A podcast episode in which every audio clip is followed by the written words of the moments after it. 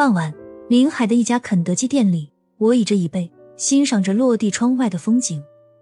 突然，耳边传来一个男人温和的声音：“小姐，我们可以聊聊天吗？”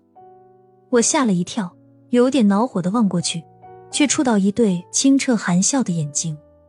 我打量他，高大的身材配一张耐看的脸，穿着一长质地良好的休闲衫和长裤，给人的感觉熨帖而清爽。我唇角一弯，笑道：“我的男朋友马上就来了，你还和我聊吗？”“当然和你聊了，因为你根本就没有男朋友。”他大方的坐在我的面前，盯着我说：“我已经注意你很久了，没有女孩在等男朋友的时候，心情会这么懒散。”我甜甜的笑了，愉快的和他聊了起来。就这样，我认识了安杰，一家电脑公司的工程师。我们第二次见面，他的手上捧着一束马蹄莲，用绿色的素纸包着，映着他深情的微笑。第三次在月亮升起时，他约我去海边散步，海风渐凉，他用宽大的怀抱温暖我。第四次我们在说笑间，突然他俯下身，为我细心的系好散开的鞋带。那一刻，我感动的对自己说：“我一定要和他恋爱。”与安杰恋爱一个月后。我们做爱了，喘气，激情褪去后，我伏在安杰的胸膛上，问他：“安杰，我不是处女，你会爱我吗？”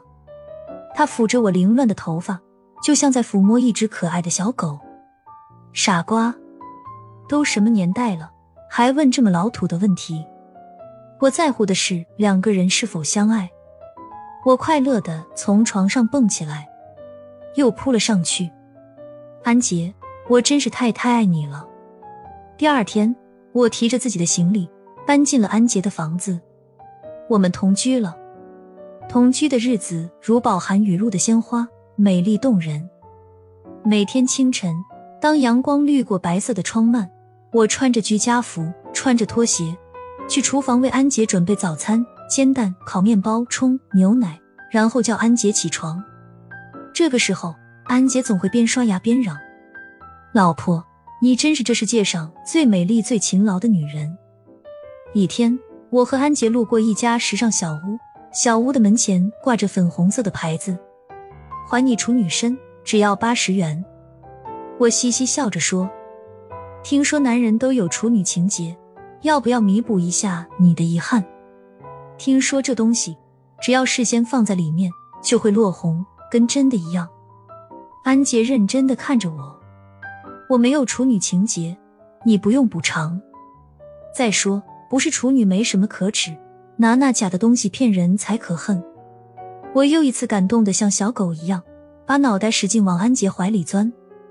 安杰，你真是世界上最伟大的男人，我一定会好好爱你一辈子。与安杰同居的第二个月，他带我去南昌老家拜见了他的父母，在他的父母面前，安杰毫不掩饰与我的亲昵。临走时，安杰母亲塞给我一个小锦盒，打开一看，原来是一枚色泽久远的祖母绿戒指。不知所措间，安杰的母亲和蔼的对我说：“这是我们家的传家宝，是传给儿媳妇的。”安杰立在一边，笑眯眯的望着。戴上安杰家的传家戒指，我开始憧憬与安杰的婚礼。西式的教堂，满眼的鲜花，一对身穿着婚纱礼服的爱人。在神父和祝福的亲朋面前庄严起誓，无论贫穷富有、健康疾病，我们不离不弃。安杰则向往去海底举行婚礼，身着潜水服，在海洋里与无数奇奇怪怪的鱼共舞，那种感觉多妙。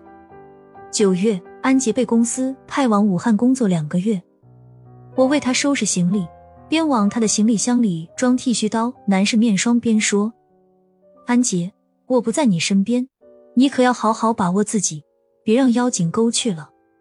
安杰搂着我说：“宝贝，你是我父母亲点的儿媳，有妖精我也不敢去惹呀。”安杰走了，偌大的房子就只剩下寂寞的我，生活犹如被抽走了阳光和空气，沉闷至极。早晨醒来，身边空荡荡的，便无一点做早餐的兴致。晚上不敢看那些恐怖的鬼片。因为没有安杰宽厚安全的胸怀可钻，安杰的电话总会在深夜十点准时响起，亲昵的慰藉着我寂寞的心。但思念如野草般疯长。安杰离开我一个月后，我凄凄爱爱的说：“安杰离开了我，才知道你对我有多重要。等你回家了，我们结婚好不好？”我总有一种担心，担心时间会离间我们。安杰心疼的说：“好，等我回家，我们就结婚。”我每天反反复复的数着安杰的归期。下班时路过影楼，望着一幅幅照片里的新人，嘴角总会漾起傻傻的笑。过不了多久，我和安杰也会成为一对画中人。安杰工作期满的半个月，每天例行的电话时常会中断。问他原因，他说工作即将收尾，要做的事情很多。我信了，嘱咐他多休息。临了，撒娇的说。安杰，我已经看好一套水晶之恋婚纱照，很不错，还有很多优惠服务呢。安杰淡淡的哦了一声。安杰的淡然让我闪出一丝不安，但很快我又笑自己神经质，抚摸着安杰家的祖传戒指，我幸福的对自己说：“小茹，你快要做美丽的新娘了。”安杰回来的时候，眼光闪烁不定，尤其不敢直视我的眼睛，直觉告诉我。安杰有事瞒着我，我咬着唇，克制自己不去接安杰的心事。只要能和安杰结婚，他有艳遇，我也可以隐忍。我带着安杰来到影楼，从试衣间出来，一身白纱的我犹如仙子。安杰看得呆饿了，我笑着挽起他的手臂。我与安杰终于定格，成为美丽无双的爱侣。我松了口气。安杰继续每天待在电脑上工作。偶尔会有一些令他神色不自然的电话打来，我视若无睹，继续筹备着我们的婚礼用品。安杰回家的第十天，家里来了一位不速之客。安杰见了他，脸色刷的白了。我冷冷的望着他们，说：“你们谈吧，我出去一下。”下楼的时候，我已经虚脱的无法自制了。我坐在小区的花园里，心里乱乱的。那个女孩细细柔柔的，小巧如玉的脸上梨花带雨，是那么的凄怨无助。我的心口奔涌着巨大的痛，只怕安杰的这次不仅仅是一次艳遇那么简单。